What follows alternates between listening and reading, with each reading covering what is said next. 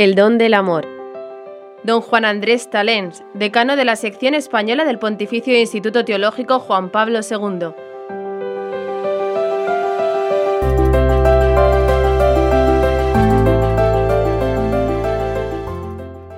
Imagen de la Trinidad. ¿Cómo se nos revela en la Trinidad el sentido real de la vida? Varón y mujer los creó. Esa diferencia sexual que para Juan Pablo II era importantísima porque era ni más ni menos que la ocasión que Dios ha querido elegir para mostrarse como Trinidad de forma visible, ¿no? Varón y mujer los creó, la diferencia sexual, hombre y mujer los creó, a imagen de Dios los creó. ¿eh?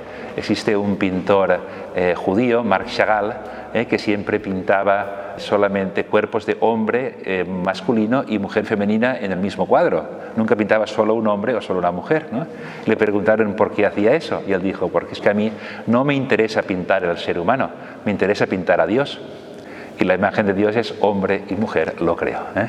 Realmente estamos en un tema bíblico de primera magnitud y de gran urgencia en el tiempo de hoy. ¿eh? Sabemos muy bien lo que supone estas nuevas teorías del género que en el fondo lo que están haciendo es encerrar al hombre en sí mismo, haciendo del hombre una especie de autosuficiente, cuando en realidad la sexualidad está hecha para que nos relacionemos está hecha para que salgamos de nosotros mismos, somos seres relacionales. Esto ya por naturaleza, ¿eh? por el hecho de ser varones o mujeres, en realidad el Señor nos está hablando de que estamos eh, llamados a pertenecernos mutuamente. ¿eh? Toda esta temática yo creo que es de gran actualidad. Yo además la pongo siempre en relación con lo que supone el misterio del bien, del sentido de la vida.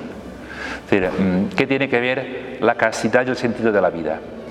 A veces la gente eh, no cree que es posible vivir el sentido de la vida y que la castidad es otra cosa. Pues mm, efectivamente en el cristianismo, en la Biblia, no es así. La urgencia eh, de esta nueva teología, de este evangelio del cuerpo humano, eh, la descubrimos ya en el debate con lo que son las raíces de nuestra cultura eh, nihilista, de nuestra cultura posmoderna. ¿eh? Cuando la formuló ¿eh? Jean-Paul Sartre a mediados del siglo XX, pues parecía que era un eslogan publicitario, ¿no? Cuando él decía, atrévete a afirmar que tu vida no tiene sentido e inventa un sentido para tu vida. Tenemos que reconocer que no existe una moral objetiva. Tenemos que reconocer que no hay un sentido objetivo de la vida no lo podemos conocer si existe. Por tanto, invente, cada uno invente el sentido de su vida. Haga de, su vida lo que él crea más conveniente. ¿Cuál es el, fruto de esta, de esta forma de pensar? Pues muchas veces lo que se llama el constructivismo ético, en el fondo, hoy en día lo que se enseña en muchos colegios, donde se enseña que la moral consiste en las reglas que nosotros aprobamos nosotros mismos nos, obligamos a unas reglas y en eso consiste fundamentalmente la ética. Pero sabemos muy bien que no es así. Sabemos muy bien, ¿eh? porque el Señor nos ha revelado, entre otras cosas, que el hombre tiene una dimensión mucho mayor, mucho más grande. ¿Dónde se ve esa dimensión mucho mayor? Pues se ve en la experiencia del amor. ¿Qué le dice el amante a su amada? Mi vida no tenía sentido hasta que te conocí. Tú me has revelado el sentido de mi vida. La experiencia del amor es la respuesta al nihilismo ético. Por eso eh, vemos claramente que el sentido de la vida se nos ha revelado, se nos ha mostrado.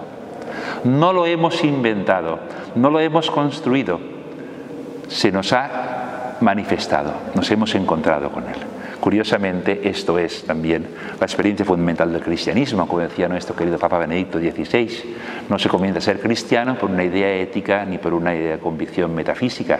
Se comienza a ser cristiano por la experiencia del encuentro con una persona. Esto es tan importante ¿eh? que el Señor nos ha querido hacer para el encuentro.